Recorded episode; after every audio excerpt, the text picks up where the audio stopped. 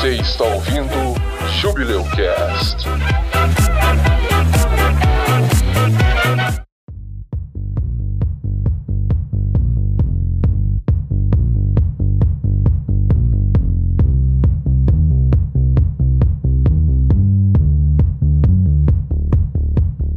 Esse dia passou Gremlins na Globo. Bom. A gente faltou também falar sobre Lagoa Azul, Goonies. Gremlins, velho, é maldade aos animais, velho. No final, quando eles vão matar os Gremlins, até a mulher, a mulher pega um Gremlin e bota ele no triturador, cara. Mata. Aqui tem coragem. Gosto, É gosto. bravo o negócio.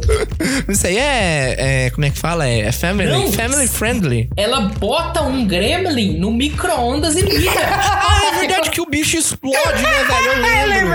Explode. É foda. No Fome Animal, acho que tem uma cena assim também.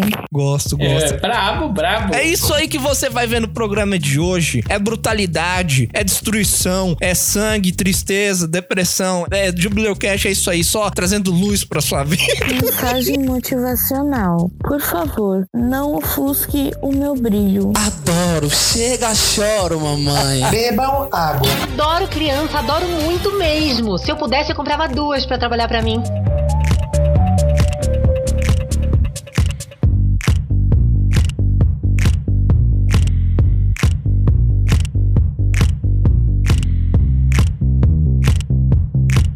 Oi, aqui é o Edson e fique em casa pra não pegar Covid.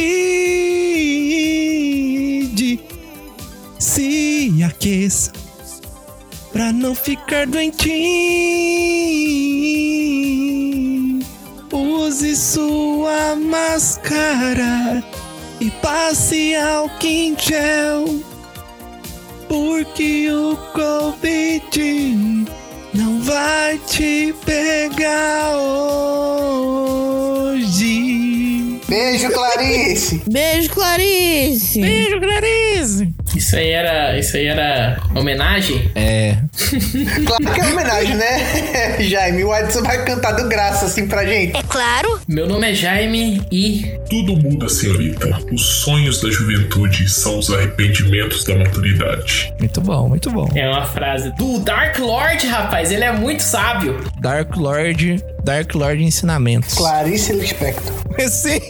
Oi, meu nome é Josias e pessoas não são para serem usadas. Ou será que não? Eu, eu entendi a referência. Oi, eu sou a Cami. Esses livros davam a Matilda uma mensagem reconfortante. Você não está sozinha.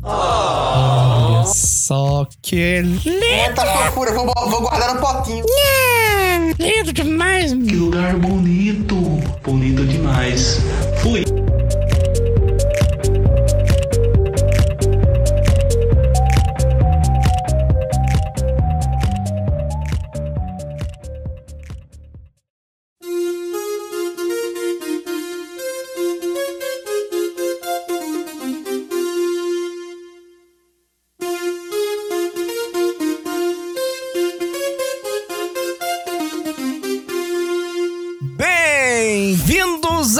A mais um episódio do Jubileu Cast, o Júbilo dos Podcasts. E hoje vamos falar de cinema, vamos voltar ao passado e dar aquela carícia à sua nostalgia aí. No episódio de hoje a gente vai falar sobre filmes, mas não qualquer filme. Vamos falar sobre filmes não tão infantis, aqueles filmes dos anos 80, anos 90 que passaram ali na sessão da tarde, que não são tão infantis assim, porque trata de assuntos aí um pouco pesados. Afinal de contas, eram os anos 80, anos 90, que qualquer coisa passava. Hoje a gente vai falar de alguns filmes muito peculiares. Eu vou falar da História Sem Fim. De que, que vocês vão falar, galera? Eu vou falar de Matilda e Abracadabra. Eu vou falar de Convenção das Bruxas, de 1990, não o remake que saiu agora no ano passado, 2020. E vou falar também de A Chave Mágica. O meu é A Lenda e Willow, na Terra da Magia. Muito bom, muito bom. Todos filmes muito peculiares. Você você que é uma criança dos anos 90, como a maioria dos nossos ouvintes provavelmente deve ter ouvido falar de algum. Se você não ouviu falar, a gente vai aproveitar aqui para evitar dar muito spoiler e contar coisas essenciais da trama para você querer assistir os filmes, né? Mas a gente vai contar um pouquinho deles, até porque a gente não vai se preocupar tanto com spoilers assim, porque são filmes que já estão nos seus quase 40 anos que foram lançados, mas mesmo assim a gente quer que você se sinta inclinado a assistir esses filmes. Marque a consulta com seu psiquiatra, tire a nostalgia do armário e monte no seu saudosismo, porque o episódio de hoje vai dar reprise nos seus traumas. Vamos lá! Gostou não, galera? Muito, muito nerd. Da reprise? Flashback de guerra, né, Edson? Muito, muito traumático, muito traumático.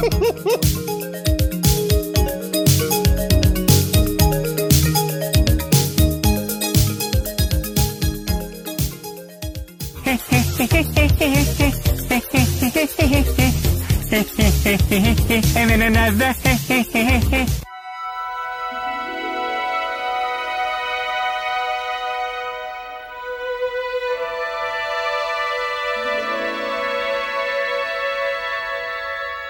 Eu vou falar de Matilda, agora na primeira parte. Matilda é um filme que tem muita coisa fofinha e tudo mais, mas também tem algumas cenas que são perturbadoras. O enredo, basicamente, é sobre uma menininha que ela é muito precoce no sentido de inteligência, sabe? Ela é muito inteligente, ela ama ler livros, aprendeu muito cedo e, tipo, o sonho da vida dela é começar a estudar e. Ela tem um carrinho que vai na biblioteca e aí no carrinho dela tem um livro do Senhor dos Anéis, lembra? Sim, verdade. O que que acontece? Os pais dela e o irmão dela são pessoas muito trambiqueiras, assim. São pessoas ruins.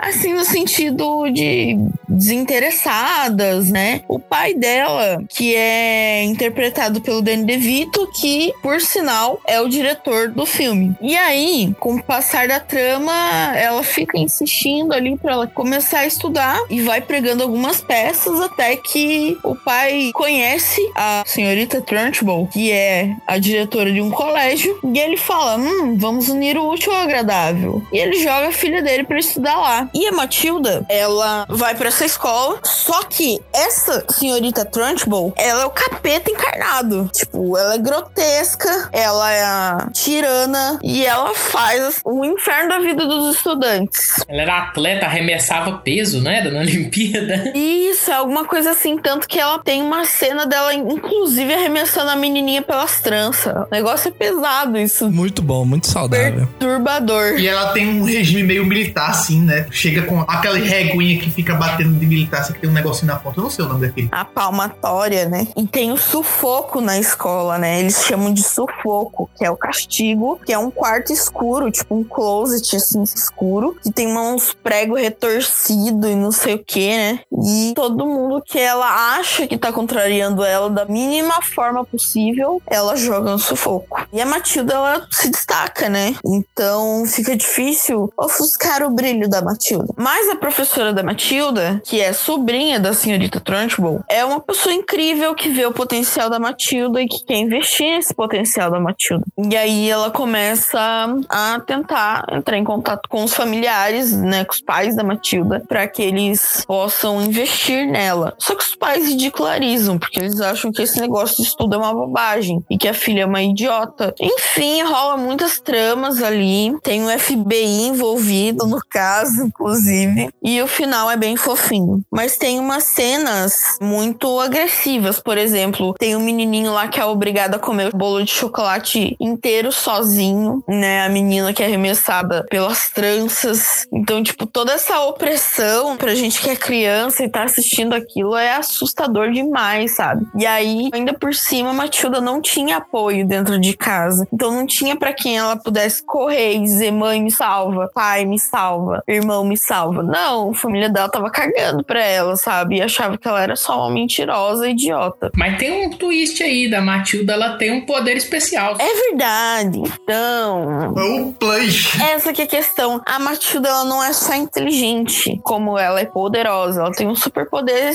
telecinético. no decorrer da trama, ela vai usando esses poderes telecinéticos pra tentar mover as coisas a favor dela e a favor da senhorita Honey, que é a sobrinha da senhorita Trunchbull. Porque existem mistérios por trás da senhorita Trunchbull. Enfim, não vou dar a resolução da história, eu acho que vocês podem assistir, porque é um filme muito bacana. Só tem um, um do- dos sufocos lá que é uma cena que traumatiza muitas crianças, menos a mim, que eu fiquei com mais vontade ainda de comer, foi quando passa um sufoco lá relacionado a bolo de chocolate. Quem falou isso, Josias? Ah, já, desculpa, não, não escutei. Eu acho que caiu aqui pra Eu estou cercado de idiotas. Então, pessoal, eu vou contar algumas curiosidades agora sobre o filme Matilda, que o Danny DeVito, ele foi casado de fato com a atriz que fazia a mãe da Matilda durante muitos anos. Então, eles eram realmente um casal, que é a Rhea Perlman. O Danny DeVito, além de diretor, ele atua como pai da Matilda. Eles foram casados de 82 até 2017. O Danny DeVito é o diretor do filme? É. Não sabia disso, não. Legal. É claro. Interessante que é um dos poucos casais que se tem assim em filmes, em séries assim, que a pessoa é casada na vida real e atua também como um casal, né? Os dois atores, eles são muito de. Pelo menos nos anos 80, é muito o estilo de filme deles. A Rhea Perlman, ela também fez uns filmes assim, né? Então. Tava ali, né? Os dois estavam juntos, é um casal, mas eles também gostavam desse tipo de filme. Outra curiosidade é que as gravações do filme foram em Pasadena, só que justo na época das gravações tava um calor do inferno, então era muito comum as crianças desmaiar no set, tá ligado? A atriz Pam Ferris, que fez a Senhora Trunchbull, ela sofreu muito com aquele figurino militarizado dela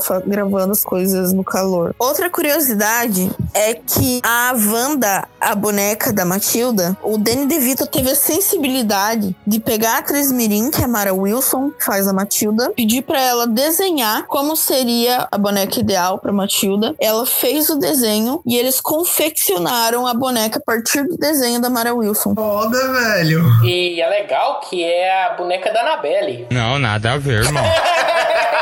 É uma bonequinha de pano, né? Parece, parece. Escutem nosso episódio sobre filmes de terror. Muito bom também. é filme de terror, não, é o de Casos dos Warren. Isso. Plot twist do filme é que quem mexia as coisas era a boneca. Credo, mano. Peraí, depois eu conto mais uma fofura do Danny DeVito, mas eu também vou contar uma maldade dele. Sabe o sufoco, a cena que a Matilda fica no sufoco? Então, eles gravaram a cena e aí o Danny DeVito encerrou a gravação e falou assim: tudo bem, agora vai todo mundo pro almoço, beleza? Liberado todo mundo pro almoço, fingindo que tava esquecendo a Mara Wilson dentro do sufoco. Coitado, velho. Coitado. A menina, meu Deus, alguém me tira daqui, tá ligado? Eu imagino a cara dela, tipo, tá, eu continuo aqui, eu saio, o que é que acontece? Não sei. Alguém me ajuda? A última curiosidade fofinha do Dan DeVito é que a mãe da Mara Wilson, que é a atriz que faz a Matilda, ela tava com câncer terminal, sabe? Tava numa situação bem complicada no hospital. E o Danny DeVito teve a sensibilidade de pegar o, o filme bruto, com poucas edições, e levar no hospital para que a mãe da Mara Wilson pudesse ver o filme da filha dela e sentir orgulho pela filha dela antes de falecer. E a mãe dela, no caso, faleceu poucos meses depois que o filme foi lançado. Direto no Cocorô. É literalmente abraçar o trabalho, né? Muitas vezes muitos diretores podem simplesmente fazer o trabalho ali e só se importar com o elenco na hora da gravação, mas depois que sai da gravação, cada um por si. Mas Danny DeVito mostrou que é além disso. Foi sangue e suor que ela botou nesse bolo e você não vai sair desta mesa até que tenha consumido o bolo inteirinho! O bolo inteirinho. Até o almoço. Obrigada. Crianças nojentas. Você queria um bolo e conseguiu, agora coma! Então agora vamos falar de Abracadabra ou Ocus Pocus. Esse filme, ele conta a história das três irmãs Sanderson, que são três bruxas que foram acusadas de bruxaria porque elas simplesmente faziam poções que sugavam a vitalidade das crianças, né? Então, meio que não podia passar em tudo. Comia criança. É isso que briga pra criança. Mentira. Você comeu ela! Tá com Ele comeu você! Pode cortar isso, por favor. Não vai ser cortado. Vamos ver. Vamos ver.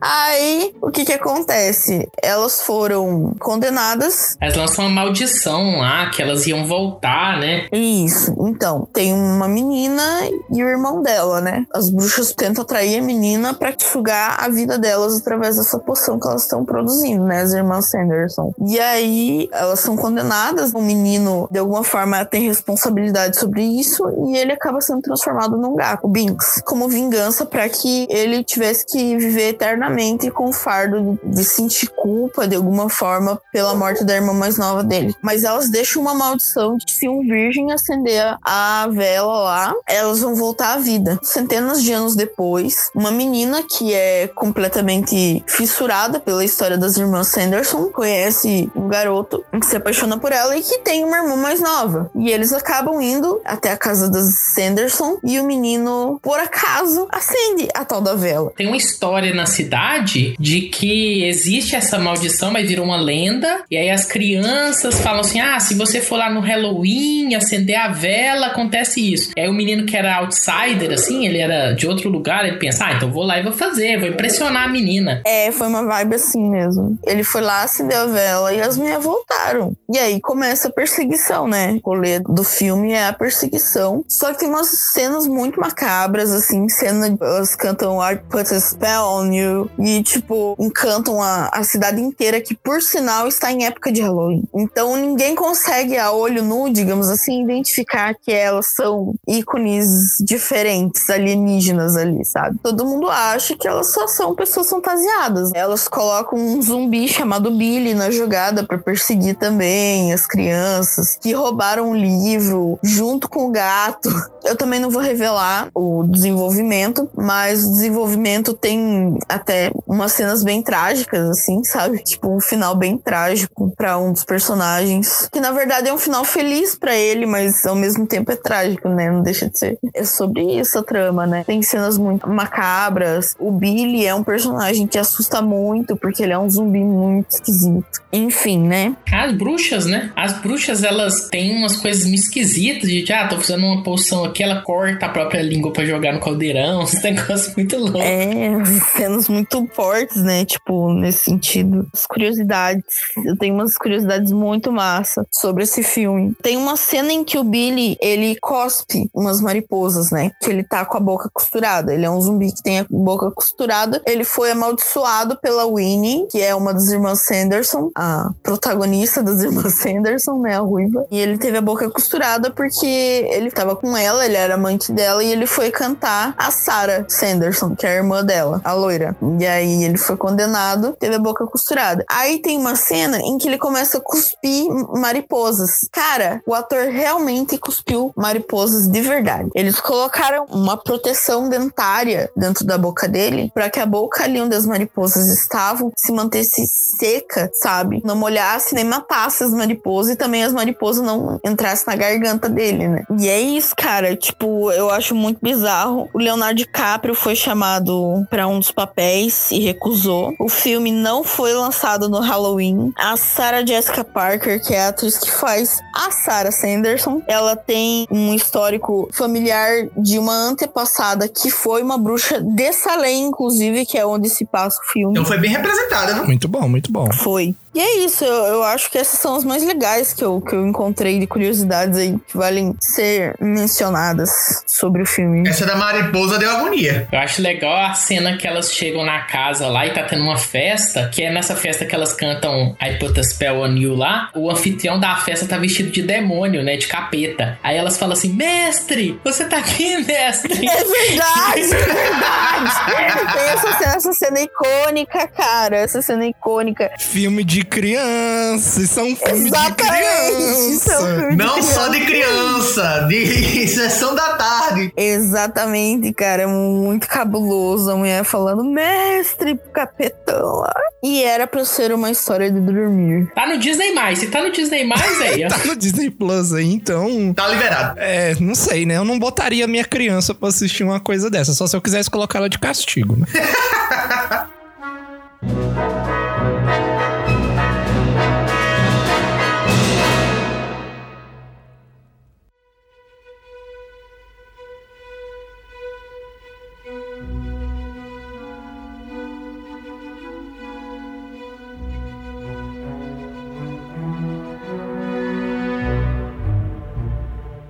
gancho de bruxa, eu vou falar aqui do filme Convenção das Bruxas, de 1990. O filme fala sobre um menininho chamado Luke, que ele tá passando as férias dele, a avó paterna, e os pais dele saem pra uma festa e a avó fica cuidando dele. Enquanto ela fica cuidando dele, ela começa a contar algumas histórias da infância dela e aquelas histórias dos anos 90 que a gente acabou de escutar aqui com a Cami e que são bem, digamos assim, tranquilas para esse horário de dormir de crianças de 6 a 7 anos. E são histórias sobre bruxas. Aí a avó dela começa a dizer como as bruxas preparam porções, como as bruxas são mais com crianças, como elas sentem cheiro de crianças e outras atrocidades que deixaria qualquer um que estivesse escutando de cabelo em pé. No outro dia ele recebe a notícia que aconteceu um acidente com os pais dele e a avó dele se muda com ele para a Inglaterra antes de eles voltarem para América, que é onde o menino morava. Eles passam na Inglaterra só para poder dar uma turistada, digamos assim, para poder tentar esparecer um pouco a cabeça.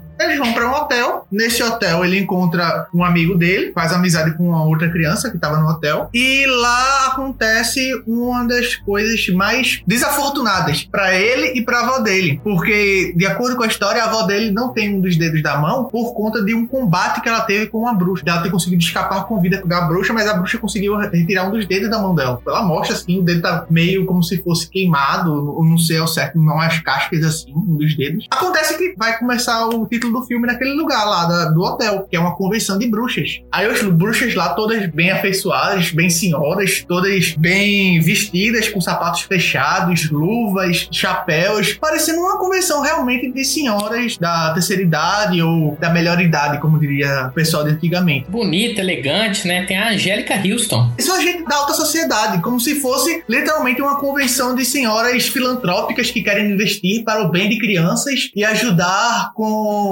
investimentos para as crianças de rua e crianças desamparadas e por aí vai. Mas quando você vê lá o que, é que acontece, que o menino ele acaba entrando lá sem querer dentro do local onde vai ter a convenção, ele fica preso lá dentro e as bruxas começam a se revelar. Elas começam a tirar máscaras, começam a tirar perucas, começam a tirar as luvas, mostram aqueles dedos totalmente longos, cheios de unhas, cheios de feridas na cabeça e nas mãos por conta da irritabilidade com a falsa pele, digamos assim. A bruxa rainha lá, que eles dizem que é a bruxa representante do país, tira lá a máscara dela e mostra o nariz que literalmente uns dois palmos meus abertos assim, fora uma cara totalmente grotesca, um queixo também todo cheio de verrugas. E ela começa a dizer que tem um plano maquiavélico para poder pegar todas as crianças daquele país e dar fim a elas de uma vez por todas, porque elas são bruxas e elas odeiam crianças, o que faz todas as outras bruxas enlouquecerem. A questão é que ela tem uma poçãozinha que ela desenvolveu lá e ela vai distribuir para todas as bruxas para poder elas espalharem nos doces e as crianças vão comer e vão se transformar em ratos. Olha que coisa legal. Eles fazem até uma demonstração com o amigo do, do protagonista. Que delícia. E ele se transforma em rato, porque é uma das cenas que é bem gráfica. Ele não se transforma de tipo, uma hora você tá mostrando ele na câmera e outra hora você mostra ele já em rato. Não, você mostra todo o processo. Você bota orelhas dele, botam os dentes da frente de um rato, aí bota um focinho, ele começa a ficar curvado enquanto se convulsiona. É um negócio bem gráfico e as bruxas estão lá rindo, apontando na cara dele e ele literalmente vira um ratinho. Muito bom, muito saudável aí. Pros telespectadores de idade reduzida. Tenho certeza que tem crianças que hoje em dia não podem ver um rato na rua que acha que pode ser um colega de infância. Mas veja pelo lado bom, é um método eficiente para crianças não aceitarem doces de estranhos. Com certeza. Inclusive doces, cobras, como é mostrado também no início do filme, que eu esqueci de comentar, e qualquer outro presente de estranho. Será que o Sebastian da Caça Ratos 2 é uma criança? Rapaz.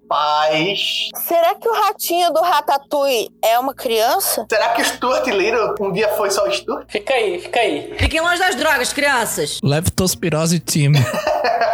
É isso, acontece em outras desventuras no, no filme. O protagonista também é enfeitiçado. Tentam matar ele pisoteado. Num dos desfechos do filme, uma das pessoas que foram transformadas em rato, não vou dizer quais, pra aí você vai ter que assistir, é esmagada pela rainha mãe. E você vê a gosma verde, assim, com a fumaça da magia, que quando eles usam a fumaça é verde, cai mesmo alguns pedacinhos assim, e tem aquele efeito sonoro, e você fica naquela cara, cara, acabou de ter um assassinato aqui na sessão da tarde, é isso mesmo? O que é que aconteceu? O que, é que eu tô deixando minhas crianças assistir? Também tem algumas cenas de que mostram sangue, mas não é nada muito assim chocante quanto essas outras cenas que eu cheguei a narrar aqui pra vocês. Lógico tem a reviravolta no final, que também tem algumas outras transformações que deixam a pessoa pasma. Literalmente a palavra é essa. Gostava muito desse filme. Inclusive, na época que passava aí, passava Chuck na sessão da tarde, então tudo bem. Ah!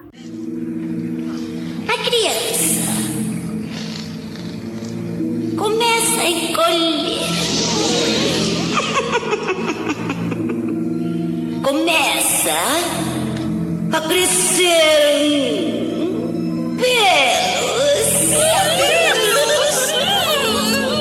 Começa a crescer um rabo.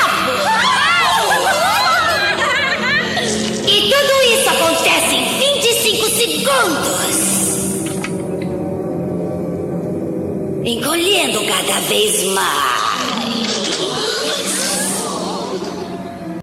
Mudando um pouquinho de, de aspecto, deixando um pouquinho as bruxas de lado, vou falar agora ainda sobre magia, mas de um outro tipo de magia. Vou falar sobre o filme agora chamado A Chave Mágica, que é um filme dos anos 90, em que um garotinho chamado Hong, ele tá fazendo aniversário e ganha de um dos irmãos um guarda-louçazinho pequenininho, parecendo um armário com uma prateleira só de madeira. E nesse armáriozinho ele tem uma porta, onde ele tem um, um encaixe pra chave. Convenientemente, a mãe dele tem uma coleção de chaves que ela faz desde criança. Nunca vi tanta chave assim. Quem que faz coleção de chave? Alguém?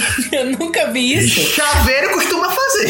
O quê? É a única pessoa que eu sei. Aí o que acontece é que ela dá a coleção de chaves para o um menino procurar, e se ele achar uma chave que encaixa naquele lugar, ele vai lá e fica com a chave, que é natural. Aí ele começa a procurar e ele acha uma das chaves. Aí um coleguinha da escola dele lembra que é aniversário dele e dá um presentinho para ele, e é um boneco indígena, um boneco de um índiozinho pequenininho. Aí ele pega o bonequinho, olha, ganha meu presente, como é meu presente de um, um amigo de escola que eu gosto bastante, eu vou guardar meu presente novo que eu ganhei, que é aquele meu armáriozinho. Aí ele vai lá, abre o armário, bota o presente dele dentro, fecha a porta e passa a chave. E ele vai deitar. Não tinha uma parada dele sair testando as chaves, ver qual que funciona? Sim, sim, sim. Aí a que funciona é essa escolhida, né? A tal da chave mágica. Ele vai tentando as chaves, mas as chaves que não encaixam, ele não tem nem por que ele ficar. E a que funciona, ele deixa lá, na, já na porta, dá um, um lacinho vermelho nela, pra poder lembrar de qual é a chave, e devolve as outras pra mãe. Aí quando ele guarda o índio lá dentro, na prateleira, ele fecha, ele começa a deitar, pra se preparar para outro dia de escola, e ele começa a escutar umas batidas diferentes e até ao ponto da chave cair pro lado de fora da fechadura. Fica meio achando estranho aquele movimentação. Ele bota de novo a chave, abre, que ele vira assim, o índio tomou vida. Tá no tamanho de um brinquedo ainda, tamanho de, sei lá, um palmo talvez, mas ele tá vivo, com aparências humanas. Virou um indígena americano. Aí ele fica besta, ele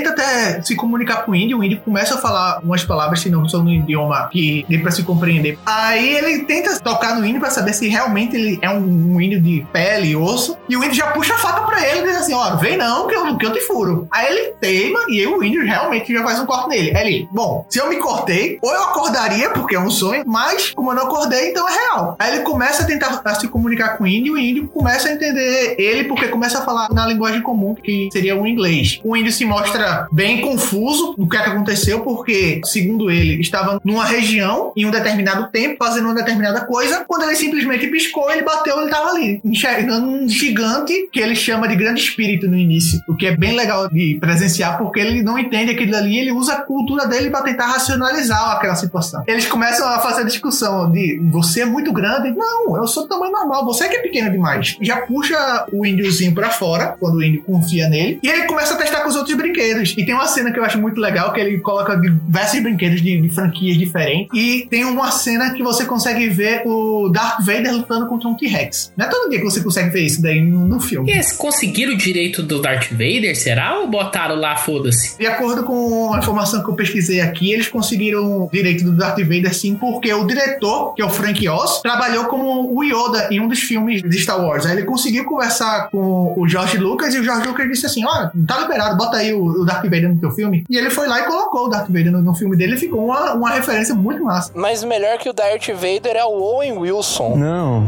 Mas aí não é nesse filme, não, é? É, não. Esse não. Você é burro, cara, que loucura. Não? Não, não é então desconsidera. Esse aí é o Noite no Museu. É, isso aí é outro. Desconsidera. O Mobius é uma variante do Mobius. sim, sim. É uma variante do Mobius. Você é burro. E o que acontece também é que na parte de baixo da prateleira tem um G.I. Joe, um personagem, se eu não me engano, é de Star Trek, ou é de Babylon 5. Enfim, é uma série científica, lutando contra um Robocop. E tira porra de bomba e o menino fica assustado com aquilo ali, porque eles param e olham pro menino. O menino simplesmente não tem dúvida nenhuma, fecha e passa a chave de novo. Quando ele abre de novo, as criaturas voltam a ter a aparência dos brinquedos que ele tem. Ou seja, para poder você colocar vida nos brinquedos, você tem que botar, fechar a porta do armário e abrir novamente e elas estão vivas. Se você fizer o mesmo processo novamente, elas voltam a ser brinquedos. E ele começa a fazer isso daí testando com alguns brinquedos e depois ele tem uma noção de que aquilo ali é muito divertido e é muito empolgante para ele. Ele vai pra escola, ele fica doido querendo voltar a poder ver essas possibilidades que ele pode explorar. Ele não desfaz o índio, ele deixa o índiozinho lá no canto dele, faz até uma oca para ele. Moleque bizarro, né, cara? Tem complexo de Deus. É, ele diz assim, cara, eu vou ter meu próprio mundo e quem morar é minha. Mas acontece de que é, o índio que ele libertou, o urso pequeno, ele diz assim, olha, me arruma as ferramentas que aí eu vou fazer uma casinha melhor, mas digamos assim, de respeito para mim e eu fico por aqui mesmo, não precisa me botar de volta não. Aí beleza, ele vai arrumando gravetos com as ferramentas do pai dele, ele diz assim, o índio, né? Olha, eu tô precisando de um machadinho, consegue me arrumar? Ele, claro. Ele simplesmente pega um cavaleiro medieval, bota lá dentro, fecha, abre, quando o cavaleiro começa a tomar a vida, ele pega o machado e fecha de novo o cavaleiro lá. O ponto principal desse filme é que, além de ele ser infantil, ele tem uma grande carga dramática que acontece em uma das cenas que o índio pede um arco e flecha, e ele pega um índio mais velho, assim, um boneco de um índio mais velho, bota lá pra pegar. Quando ele pega o arco do índio, o índio se assusta com aquilo, não consegue processar, por ser velho demais, ele tenta racionalizar aquilo ali de alguma maneira, não entende, tem um, um ataque cardíaco e simplesmente morre. É quando começa a cair a chave do menino, dizendo assim, cara, isso aqui são pessoas e eu tô brincando com vida de pessoas. E o índio, o urso pequeno, vê aquilo ali e diz assim, você não é um grande espírito, você é apenas literalmente uma criança. Por favor, coloque ele de volta lá e não faça mais isso, não crie mais pessoas. Aí o menino vai pra escola, fica realmente pensando naquilo, muito consternado.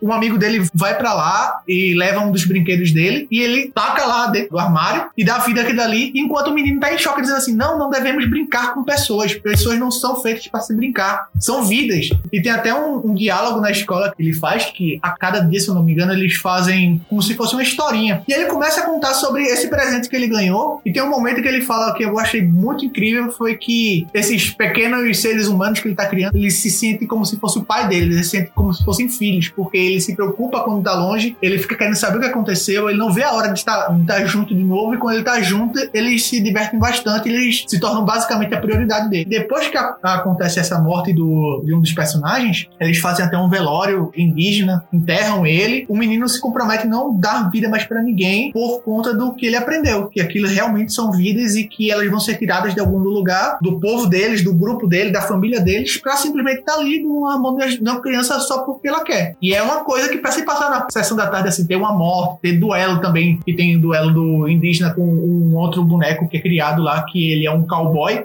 Historicamente, nos Estados Unidos, cowboys matavam indígenas por conta de simplesmente serem diferentes e eles quererem as terras dele, mulheres e por aí vai. É legal, mas é pesado ao mesmo tempo. Ou seja, tipo, é um daqueles filmes que, tipo, eu assistiria se fosse criança, mas se talvez, dependendo da minha idade, eu fosse criança demais para poder entender a complexidade daquele assunto, daquele termo, daquela mensagem que o filme tava querendo passar. Te ensina responsabilidade, Josias. Exato.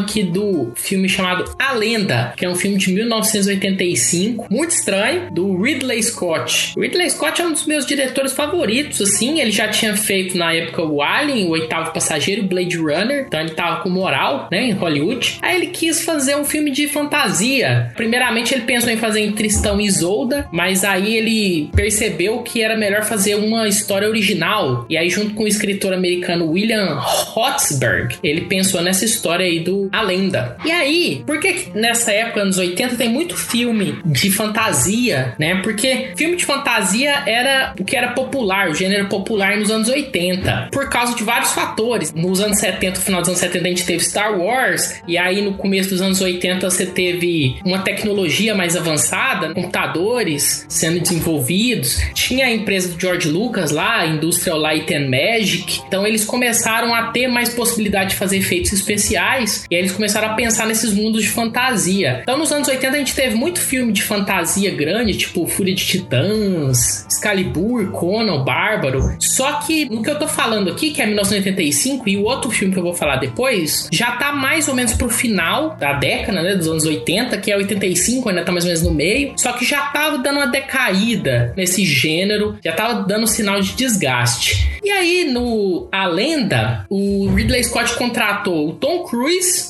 início de carreira ali, mas já era bonitão. Brabo. Brabo. A Mia Sara. Mia Sara é a namorada do Ferris Bueller, no Curtindo a Vida Doidado, sabe? E aí ele contratou um cara que, cara, esse foi o cast perfeito, que é o Tim Curry. Se não conhece o Tim Curry, o Tim Curry é o cara, velho. O Tim Curry é muito bom mesmo. E ele fez o papel do Senhor das Trevas, o Dark Lord, no filme. Essa história é uma história, assim, bem de fantasia mesmo, que tem essa menina, que é a Princesa Lily. Ela é meio inocente, assim, e ela tem um personagem da floresta lá, um rapaz da floresta, que não explica bem quem ele é, que é o Tom Cruise. Esse rapaz é meio apaixonado, assim, por ela, e ele mostra para ela dois unicórnios que vivem ali na floresta, mas esses unicórnios são animais sagrados, assim, ele não podia mostrar isso pra ela. Ela é princesa lá do reino, ela não é ser do mundo das fadas, então ela não devia mexer com eles. Ah, Mas essa menina vai lá, ela fica impressionada com os unicórnios, ela quer tocar nos unicórnios, que ela mexer nos unicórnios. Ela chega lá perto dos unicórnios, o Jack fala pra ela: Não, você não pode tocar neles, eles são animais sagrados. Mas ela vai mesmo assim, e ela vai e começa a cantar, né? E os unicórnios ficam meio hipnotizados, assim, com a, a voz dela, com a voz muito bonita, assim. Meio até Branca de Neve, sabe? Ela cantando lá pros passarinhos. Princesa da Disney. Princesa, bem princesa da Disney, que esse filme é muito baseado em Disney mesmo. E aí, os unicórnios se distraem lá, e aí tem uns duendes malignos ali, porque esses duendes são servidores lá do Dark Lord, e eles querem matar esses unicórnios. E aí, como eles ficam distraídos por essa princesa cantando pra eles, eles atiram veneno, né? Um dardo de veneno no unicórnio. Os unicórnios saem correndo, mas isso dá tempo pra eles de caçar ele e cortar o chifre deles. Esse filme ele é meio dark,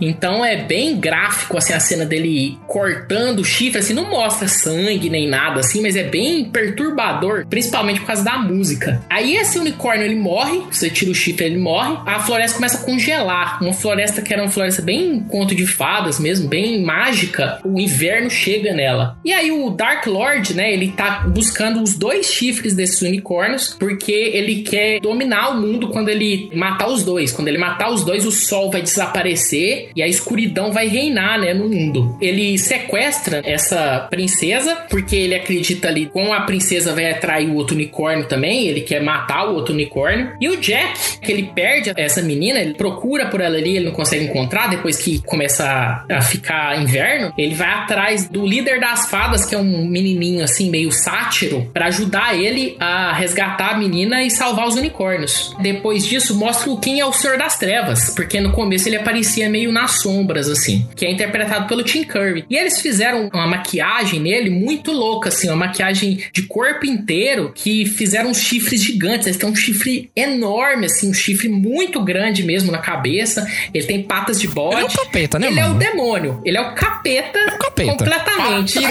É igual. E ele é o capeta mais assustador que eu acho que já teve no cinema até hoje. Procura foto aí do A Lenda aí pra vocês verem o capeta dele. É, é muito assustador mesmo. Só que apesar dele ser assustador, ele é muito poético, ele é educado, sabe? Ele é sedutor e ele fica tentando seduzir a menina. Apesar dele ser aquele monstro bizarro, ele fala muito bem, assim. E aí, nesse processo de sedução da princesa que ele quer, ele dá um vestido pra ela. Eu acho que a parte mais legal desse filme é essa parte do vestido, porque o vestido ele meio que ganha vida. E aí é uma pessoa vestida com vestido, mas ela tá toda coberta com uma roupa preta, assim, a cabeça dela coberta. Então é como se fosse só o vestido mesmo. E ela dança junto com o vestido, sabe? Numa valsa, com uma música assim, que é uma música bonita, ao mesmo tempo que é uma música bizarra, perturbadora. Isso ali seria o simbolismo para essa sedução dela, né? Para ela conversão dela no Dark Side ali, para ficar ajudando os, o Senhor das Trevas. E aí continua o filme, aí vocês vão assistir aí para ver como é que termina. Mas eu achei interessante que esse filme, assim como vários filmes do Ridley Scott, ele tem vários cortes. Eu assisti o filme, e eu acho que era o filme que eu assistia também quando passava na televisão, que é o corte europeu. Esse corte europeu é o corte que tá lá no Prime Video. E aí o primeiro corte desse filme, ele tinha 150 minutos. Só que o Ridley Scott, ele passou, fez um teste com ele e as pessoas não gostaram desse primeiro corte e eles editaram esse filme para 113 minutos primeiramente. Depois de 113 minutos, eles ainda cortaram mais para 94 minutos, que é essa versão que existe lá na Europa. Essa versão ela tinha trilha sonora composta pelo Jerry Goldsmith. Jerry Goldsmith é um músico muito famoso, né? Ele trabalhou em vários filmes do Ridley Scott também, filmes famosos, como Alien, o Star Trek, Poltergeist, Gremlins. Então ele era um cara é, bastante assim é, famoso. E as músicas tinha músicas escritas pelo Joe Bettis e algumas músicas cantadas que a Lily canta durante o filme, né? Por exemplo, a música que ele canta para os unicórnios é desse cara. Quando foi lançar na América, o presidente da Universal ele achou que o filme não tinha muito apelo para o público jovem americano. Faltava sexo, faltava violência no filme, porque o filme era bem um conto de fadas e ele era bem sutil, bem inocente. Muito bom, é isso aí, tá faltando mesmo pras crianças. Tá faltando. É, aí ué. eles fizeram um corte diferente pro filme, né, na América, e inclusive eles não gostaram da trilha sonora, porque a trilha sonora é uma trilha sonora bem de fantasia, e aí eles colocaram a trilha sonora de uma banda pop chamada Tangerine Dream, que era uma banda de música eletrônica New Age alemã. E foi muito bom, né? E aí, essa versão é a versão que é mais famosa nos Estados Unidos. Mas eu acho bizarro. Eu acho que a- se você quiser assistir essa versão, assiste que tem lá no Prime Video, que é a versão europeia. Mas existe também um corte de 113 minutos que foi lançado lá em 2002 pelo Ridley Scott, que é um Director's Cut, que também vocês podem querer assistir, que é uma versão mais estendida. Curiosidades: existe o rumor de que esse filme A Lenda tenha sido inspiração pro Shigeru Miyamoto fazer é, The Legend of Zelda. The Legend of Zelda, né? O filme chama A Lenda, mas tem mais algumas coisinhas também que tem uma parecida. Parece um pouco, se você notar bem as coisas na questão da fantasia, de ser um pouco dark, etc. O Ridley Scott, ele viu The Rock Horror Picture Show, que é um filme do Tim Curry, por isso que ele contratou o Tim Curry pro papel, e que é um musical muito legal também, que eu recomendo vocês verem. E por último, eles fizeram o filme todo num estúdio fechado, eles recriaram a floresta todo num estúdio. E no meio do filme o estúdio pegou fogo. Então eles perderam toda a floresta que eles tinham feito e o pessoal deu uma desanimada depois disso. Por isso que talvez o filme tenha alguns probleminhas aí. O que achou de meus presentes? Este vestido não agradou você? Não. Como pode falar assim de seu vestido de casamento? Eu encontrei minha verdadeira companheira. E você sabe disso. Nunca. E fique sabendo que nós já somos um só. Foi o seu pecado que aprisionou o unicórnio.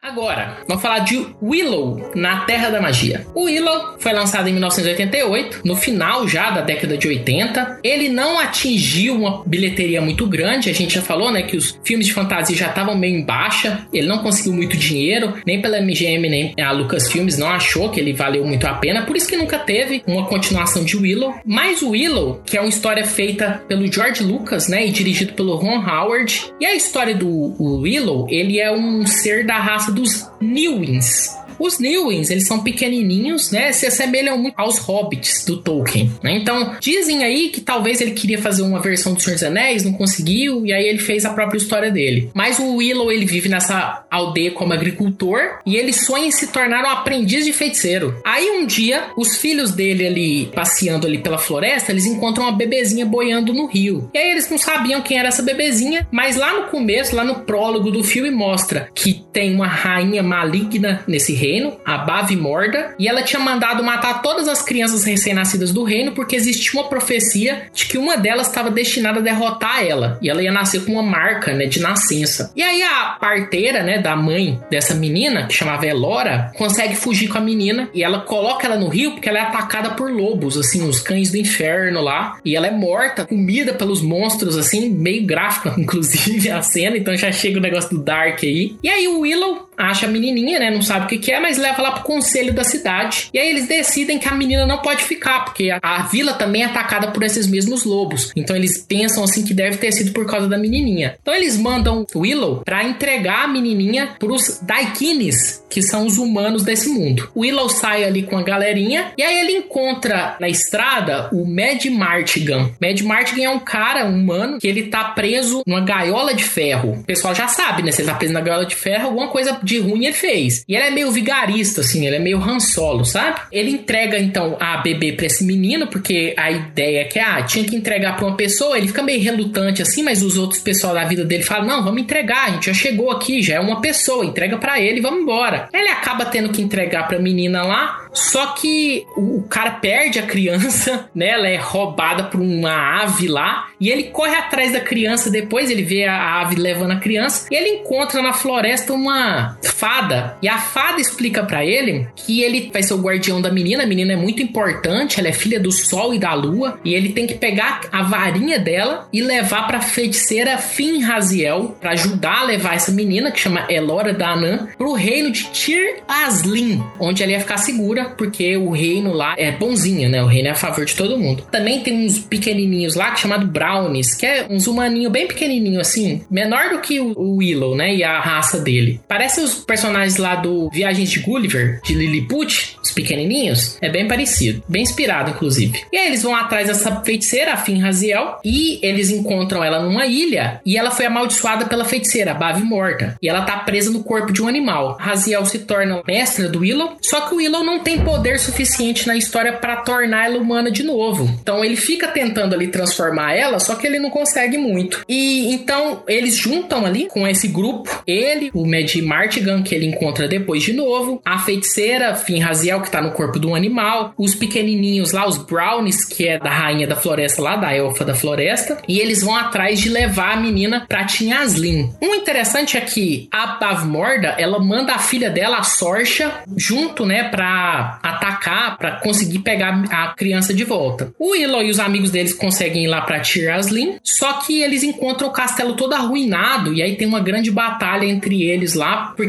as pessoas do castelo estão petrificadas. Essa parte tem a parte mais bizarra do filme, porque nesse castelo tem uns trolls. Os trolls eles parecem macacos assim. E o Willow usa a magia da varinha para transformar um macaco desse num, num alguma coisa, pois ele ainda é inexperiente. E ele transforma o bicho, o bicho vira uma hidra, um dragão, não sei, bizarro. É um bicho muito, muito esquisito. Traumatizante. é o bicho mais bizarro que tem, que eu já vi em filme de fantasia, assim, é muito estranho mesmo. E aí, né, depois a Sorcha vem pro lado deles, porque ela tem ali um interesse romântico com o Mad Martigan, que é meio mal explicado no filme, e eles juntos vão tentar destruir a Bavimorda, a vilã final aí do filme. Uma coisa interessante é que nesse filme foi desenvolvido uma técnica, né, lá pela Industrial Light and Magic, que era lá da Lucasfilm, uma técnica chamada de morphing, que é aquela técnica de você transformar um objeto em. Eles usam muito com a Raziel, né, de transformar ela em vários animais. Então eles fazem os animatônicos, aí na hora que o Willow tá tentando transformar ela até chegar na forma humana, transforma ela ah, numa cabra, aí a cabra vira uma avestruz, aí a avestruz vira um tigre, e aí ele tem criaram uma técnica, um programa especial só para fazer isso, que ficou bem convincente até na época. Tem duas cenas deletadas nesse filme que eu acho que deixam a história melhor. E essas cenas estão presentes no quadrinho que foi lançado pela Marvel também em 1988, em três edições. O primeiro é que no castelo lá de Tir Aslin, ele encontra a Sorcha tá lá também. E aí a Sorcha descobre nesse castelo que na verdade o pai dela era o rei de Tir Aslin e ele estava petrificado lá porque a Bavmorda tinha petrificado ele. Então isso é uma das coisas que faz ela no filme se voltar contra a mãe dela. E no filme como isso foi cortado cortado, fica meio assim, meio de qualquer jeito. Ah, ela se cortou só porque ela tem um interesse amoroso no Mad Martigan, assim, ficou meio, sabe? Meio vazio, né? Ficou meio sem sentido. E outra coisa é que tem um momento que na hora que eles estão indo para a ilha da Raziel, tem uma cena do menino lá, o menino aparece, o menino do lago, e ele fala para ela que a ilha é amaldiçoada. Ele pula dentro da água e some. E aí na hora que o Willow tá voltando, esse menino ataca ele e se transforma no monstro marinho. E aí eles fizeram o animatrônico pro monstro marinho, mas eles não ficaram satisfeitos com o resultado, ele não deu muito certo. Tem cenas disso na internet, é um pouco difícil de encontrar, mas vocês encontraram e é até legal. E eles perderam o animatrônico, tinha ficado até interessante, eu acho. Mas também ficou meio sem sentido dentro do filme. Que aí, ah, vou deixar a criança aqui e vou lá na ilha. Aí ele vai na ilha, volta e não acontece nada. Pra que que mostrou isso então? Né? Por que, que ele não levou a criança junto na ilha? E aí, outras curiosidades. Existe três livros que continuam a história do Willow, que chamam Shadow Moon, Shadow Down e Shadow Star. Esses livros não foram lançados no Brasil, mas eles não foram muito bem recebidos nem pela crítica nem pelo público, mas eles existem. Esse filme é um dos filmes que tem mais atores com nanismo, que é a condroplasia. Tem entre 225 e 240 atores com nanismo no filme. E existe esse quadrinho da Marvel que tem três edições que adapta o filme e tem essas cenas não cortadas. Última coisa agora para fechar, tá programado uma sequência no Disney Plus, que vai ser uma série de Willow. Vai voltar o Warwick Davis, que era o cara que fazia Willow, né, o ator que fazia Willow. Vai ser filmado lá também no mesmo lugar, no país de Gales, e é o primeiro filme que era propriedade da Lucasfilmes, que a Disney tá produzindo que não é Star Wars, né? Então a primeira propriedade da Lucasfilmes que eles estão trabalhando aí sem ser Star Wars. Interessante. Muito bom, muito Nossa. bom. Tem previsão de chegar no Disney Plus? Ah, disseram que ia chegar em 2020 2021. Mas aí não sei, né? Pandemia, vamos ver. Não tem data, não. Fica aí a dica para você se preparar para Willow quando chegar na Disney Plus. Tem o título já? Não sei. Acho que não. Se tivesse, coloca o Acho que não se tem, tiver, não. Se sair no meio, eu coloco na edição. A série ainda não tem título oficial, mas até lá você pode maratonar os episódios do Jubileu Cast Kisses Smack.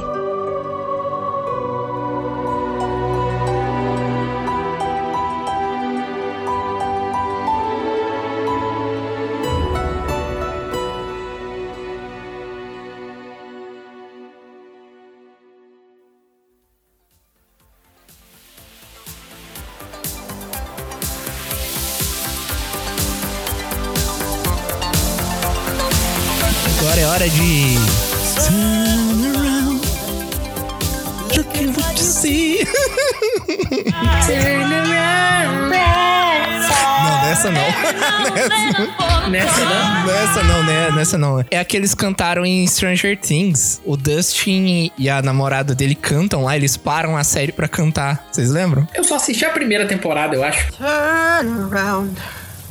Look at what you see. Vamos agora falar sobre uma história sem fim, quer dizer, a história sem fim.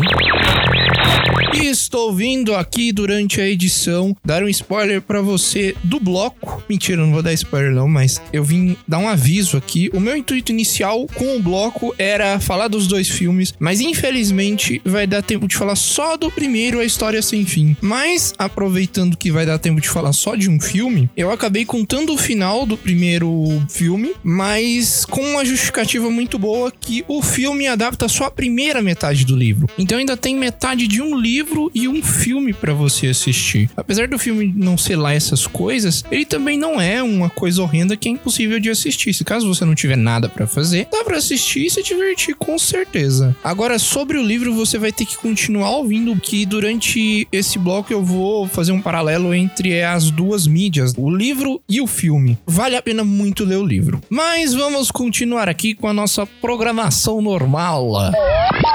O ponto central dessa recomendação aqui vai ser para você assistir o primeiro filme e o livro. Além do que eu vou contar aqui mesmo. Assistir o livro? Assistir o livro, né? pra você assistir o livro e, e, e ler o filme, não. Certo, bom. Mas mesmo com todos os spoilers que eu vou trazer aqui, o filme e o livro valem muito a pena. Recentemente eu reli o livro. Não, não vou dizer que eu reli ele inteiro, eu folhei e li alguns pontos-chave da história. Eu já tinha lido alguns anos atrás e os filmes eu revisitei. O terceiro filme eu não vou falar porque eu o terceiro filme ele não tem fundamento nenhum de existir. Tirando que ele é muito ruim, ele não faz sentido nenhum com a história do primeiro filme e com o livro. Mas vamos lá. Da onde que surgiu essa história sem fim? O primeiro filme e o segundo, em partes, é baseado no livro de mesmo nome, lançado na Alemanha, que se chama Die an Unleashed Geschichte. É o quê? Gostaram, né? Gostaram. Como é que é? Deine Andrischgeschichte. Eu, eu treinei, tá? Antes de falar. Nein, nein, nein, nein, nein, nein, nein, nein, nein. Ela é do escritor Michael Ende, publicado em 1979. Em 1984, ele ganha uma versão para Portugal, que provavelmente deve ser a que a maioria das pessoas leu. Se você leu alguma versão antiga, você deve ter lido a versão de Portugal. E em 2011, isso é uma versão de português brasileiro. Ah, eu li esse, o Bastian chamava Manuel. Manuel? Ele tinha um bigodinho. É xenofobia. Nossa. Essa história fez muito sucesso. Não fez tanto sucesso aqui no Brasil, mas fez muito sucesso na Alemanha. Não sei porque fez muito sucesso no Japão e um, um sucesso moderado nos Estados Unidos. O livro ele possui páginas em estilos diferentes. Ele é dividido entre letras vermelhas e letras verdes. As letras vermelhas são as letras que contam o mundo real, a história do Bastian, que é o personagem principal, fora de fantasia, que já já eu explico para vocês. E as letras verdes, elas se passam dentro do mundo fictício do livro. É um jeito diferente de você dividir as coisas sem precisar narrar, sem precisar você narrar que ele está mergulhando na história. Eu vou focar na história principal. O livro ele é um livro de 400 páginas e como todo livro, como toda adaptação, ele perde a maioria dos detalhes, subplots, nuances que é deixado de lado para deixar o filme mais enxuto e dinâmico. Mas vamos lá. O primeiro filme, de 1984, ele foi dirigido pelo Wolfgang Petersen e ele foi escrito pelo Robert Easton. Ele conta a história do Bastian Baltazar Bucks, que ele perdeu a mãe e ele passa por um período difícil, tanto em casa como na escola. O pai dele tá passando por um período difícil e ele fala pro Bastian ficar com o pé no chão e seguir em frente. Ele sofre bullying na escola e ele é perseguido por garotos que jogam ele na lixeira. Ele se esconde numa livraria meio esquisita e ele pega emprestado um livro de um vendedor misterioso lá, que ele é dono da livraria. Ele é chamado de Carl Conrad Coriander. E ele meio que incita o Bastian a pegar o livro. Ele sai correndo com esse livro, ele pega emprestado, entre aspas. Ele rouba o livro, mas ele deixa um recadinho lá: vou devolver. E ele vai pra escola e lá ele não quer ir pra aula. Ele acaba indo pro sótão. Muito esquisito isso. Ele vai pro sótão ler o livro. Nesse sótão ele tranca a porta lá. Sótão que tem um monte de coisa estranha: esqueleto, cabeça de lobo num pedaço de pau. Não sei por que, que tem isso lá. Antes da gente continuar, eu quero deixar claro que no livro o Bastian não é bonitinho daquele jeito. O primeiro filme, o garoto, ele é meio atrapalhado, mas o Bastian dos livros, ele é gordinho, ele gagueja, ele é burro, ele não vai bem na escola e, e ele não é bom em nada. Isso daqui a pouco eu vou explicar para vocês por que que isso é importante. Mas você que imaginou ele feio, porque não precisa ser feio.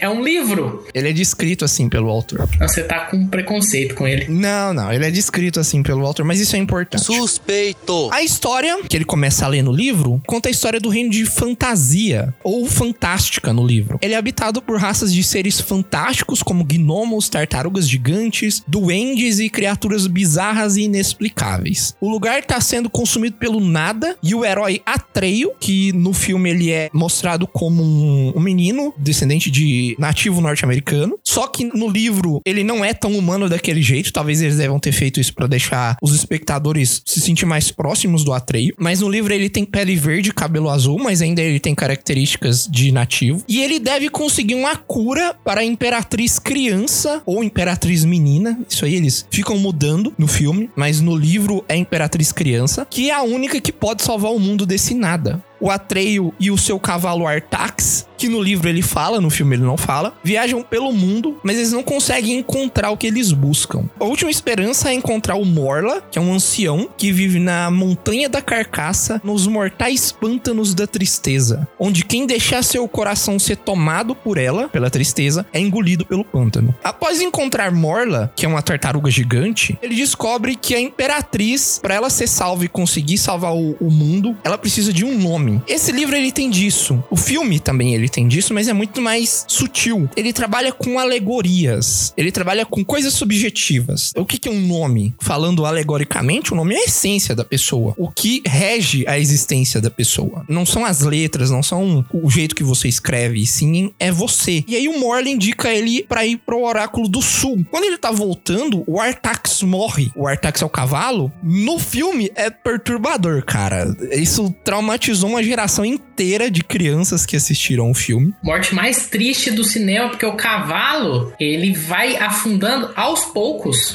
Artax, você está voltando! Vamos, reaja! Você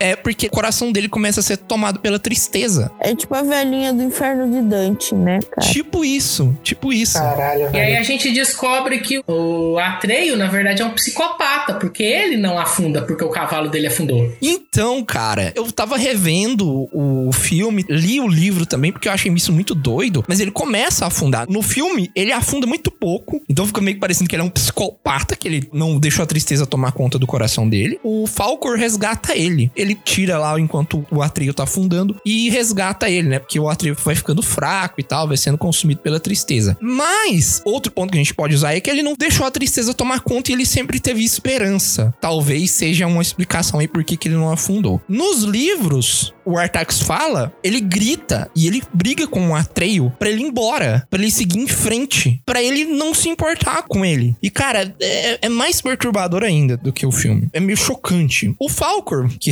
resgatou ele, é um dragão da sorte. Em alemão, ele chama Fukur, que é derivado do japonês Fukurio. Em japonês é gigante cachorro branco, mas no livro ele não é daquele jeito que a gente vê no filme, né? Que ele parece um cachorro branco, né? Meio dragão, com as escamas e cabelo e tal. No livro ele é marrom e ele parece um leão mesmo, mas com aparência mais dragão da cultura chinesa. Ele leva o Atreio para uns velhos, uns gnomos que moram alguns quilômetros de distância do Oráculo do Sul, e lá ele descobre que ele tem que passar por alguns portões. Eu quero focar nesse ponto aqui, que é um momento em que o Bastian, no livro, ele tem um, um momento de reflexão que a gente pode se relacionar muito, né? Que ele começa a pensar, nossa, cara, o Atreio, ele é tão bonito, eu queria ser assim, eu sou um droga, eu sou ruim em matemática, eu sou gordo, eu sou feio, ninguém fala comigo, eu perdi a minha mãe, o meu pai mal olha na minha cara. Cara, eu queria ser como o Atreio, eu queria ser forte como ele, eu queria ser valente como ele. Eu queria ser ele. E essa é uma discussão que ela é estendida no livro, que o Atreio, né, e às vezes até a gente que lê livros e assiste filmes, a gente se sente inspirado por esses heróis. Mas isso não quer dizer que a gente é menos. Essa relação deles é até inspirado no Aurim, que é um brasão que tem no livro, né, que faz referência ao Yin Yang. Voltando à história, tem o, os três portões que o Atreio tem que enfrentar, e ele vai lá. No filme só tem dois portões, mas no livro são três. E o primeiro portão, ele é protegido por esfinges e só passam aqueles que acreditam em si mesmos. No livro, as pessoas devem responder três enigmas que são praticamente impossíveis. E aí quem tenta ultrapassar esse portão acaba morrendo de velhice lá porque eles não conseguem responder. Faz mais sentido, porque é um esfinge, É. né, cara?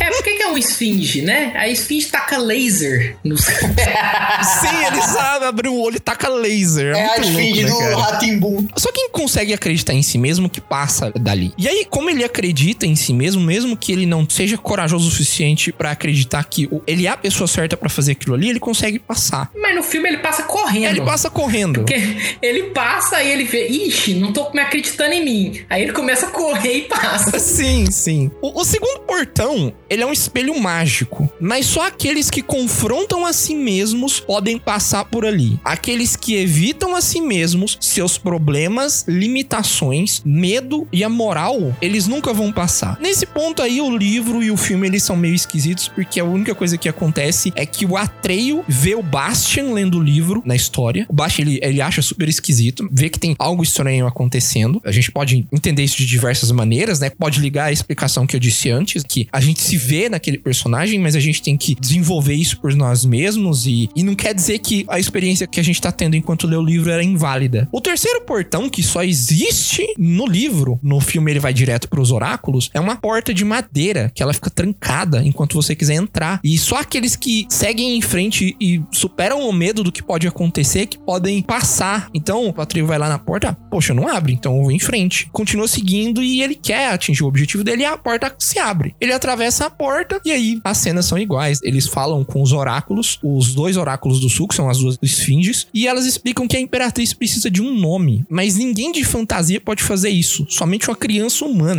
Os oráculos se quebram e o Falcor busca Atreio para ir até as fronteiras de fantasia, porque eles não sabem mais o que fazer. Eles, não, onde eu vou achar uma criança humana? Eles vão até o mar das possibilidades, onde eles são pegos por uma tempestade. O Atreio cai numa praia em ruínas e essas ruínas ele começa a explorar elas e tudo que ele fez durante a aventura dele estava escrito nessas ruínas, como se fosse um livro mesmo, como se tivesse escrito no livro. Lá ele se encontra com o Gimork, que no filme ele é tipo um lobo e no livro ele é uma criatura com traços de lobo, tipo um lobisomem, e explica que fantasia é o mundo da fantasia humana, que tudo nesse mundo é uma peça das esperanças e dos sonhos da humanidade. E por isso não tem fronteiras. E existem tantas criaturas diferentes. Quando as criaturas começam a perder a esperança, quando as pessoas começam a perder a esperança também, tanto em fantasia quanto no mundo real, e esquecer os seus sonhos, o nada começa a ficar poderoso. E isso é uma grande alegoria que o filme faz e o livro faz também, que isso aí pode ser encarado de diversas maneiras.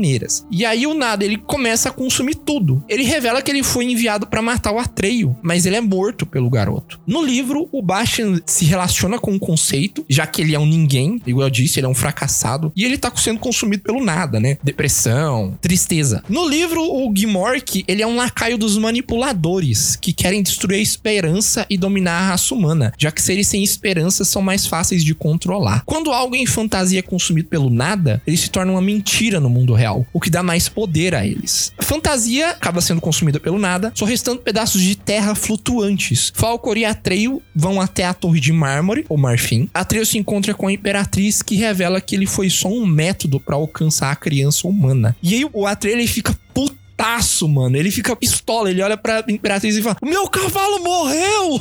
Você matou o meu cavalo e você já sabia do que tinha que ser feito. E aí ele explica que a única forma da criança salvar a fantasia é que ele precisa viver o que o Atreio viveu. Ele precisa acompanhar as aventuras que o Atreio teve. E não só o Bastian, um monte de crianças que também estão acompanhando, eles são os escolhidos da forma deles, né? Isso, cara, isso quando eu tava lendo o livro, isso foi um um, mindfuck, sabe? Cagar tijolos, aquele meme. Quando você vê, você vai cagar tijolos. É aquilo. Eu falei, nossa, cara, que foda. No filme, a menina é mó gente boa, fala assim: não, mas era o único jeito, Atreio. Você está falando que ela foi muito filha da puta. Sim, sim, mas calma, fica pior. No livro, o Bast, ele não entende da primeira vez. E ele tem que reler o livro algumas vezes até ele entender. Não, mas ele é burro mesmo, hein? é burro, eu entendi.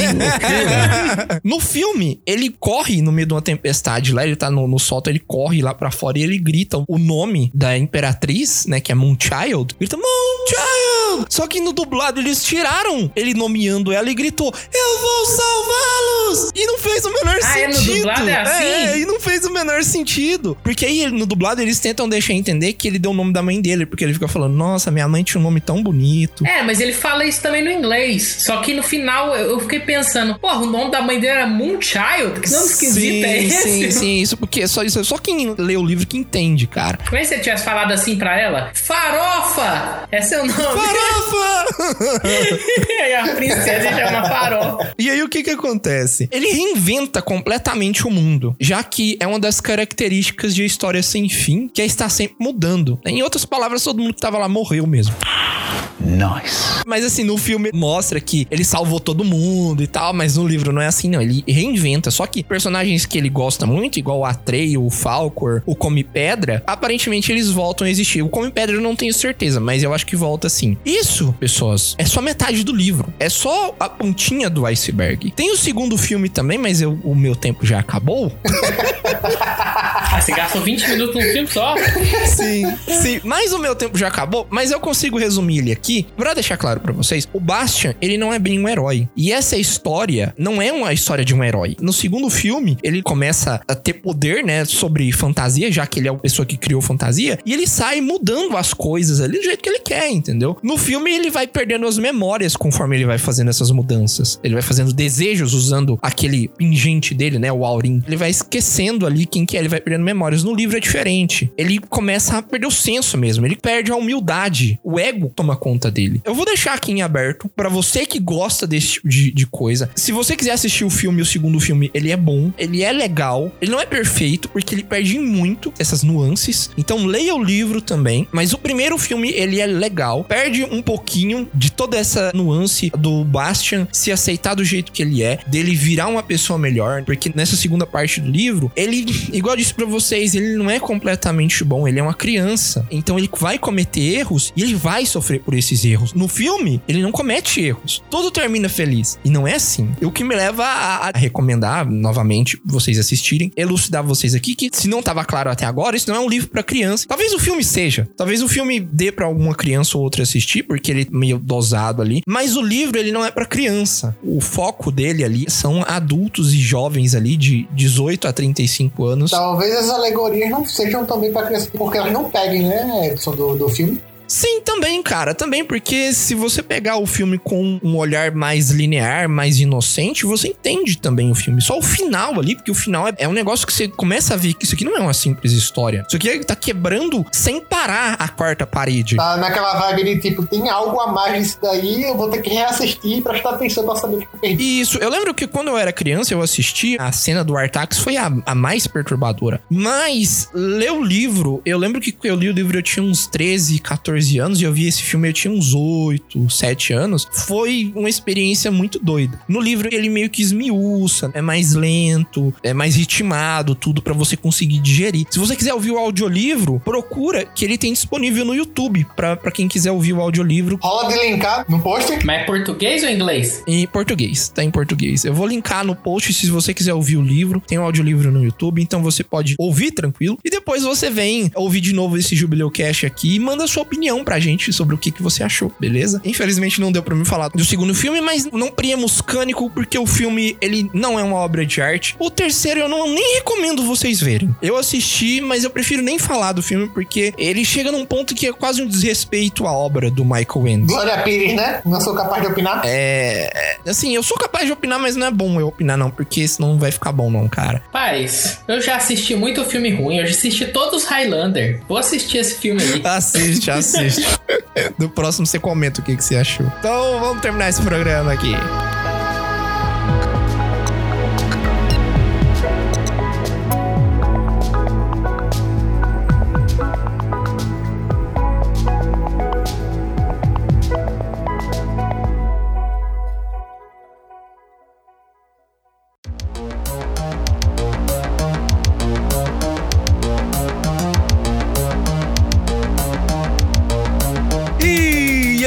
Pessoal. Espero que vocês tenham gostado desse episódio. Espero que vocês tenham gostado desses filmes que a gente trouxe aqui para vocês, dessas dicas que a gente trouxe aqui para vocês. E se você gostou desse episódio, se você tem mais coisas para falar dos filmes que a gente mencionou aqui, se você tem mais alguma curiosidade, se você tem alguma indicação de outro filme que seja nos conformes desse episódio aqui, filmes não tão infantis, manda pra gente, que a gente comenta aqui a sua sugestão. Se você quer ver a gente falando sobre outro assunto que não seja esse que a gente falou nesse episódio, seja de livro, seja de jogos, seja de séries, filmes, cinema ou teorias da conspiração, manda aí pra gente que a gente vai receber o seu comentário com muito carinho. Se você quiser mandar essas sugestões para nós, você pode mandar pelo site ou pelo e-mail bico do corvo contato@gmail.com ou pelas nossas redes sociais. Aliás, nos sigam lá nas nossas redes sociais, todas elas são atualizadas diariamente com os mesmos assuntos legais que a gente traz aqui no Jubileu Cast. Todas as nossas redes sociais são Corvo do Bico. Você também pode deixar seu comentário lá também sobre o que, que você achou desse episódio. Manda pix. Zoeira. não é zoeira não, manda mesmo. Manda pix, você pode entrar em contato com a gente ali pelo DM ali, mandar um pix ali, a gente aceita. E cita você no próximo episódio. Exatamente. E cita você, né, faz aí, vai na sua casa, dá um beijo, tira a roupa. Não! Pandemia, Edson, pandemia, Edson. Não dá pra fazer na pandemia. Mas eu nunca disse que eu não, não iria tirar a máscara. Adoro. E é isso, pessoas. Até o próximo episódio. Um grande abraço.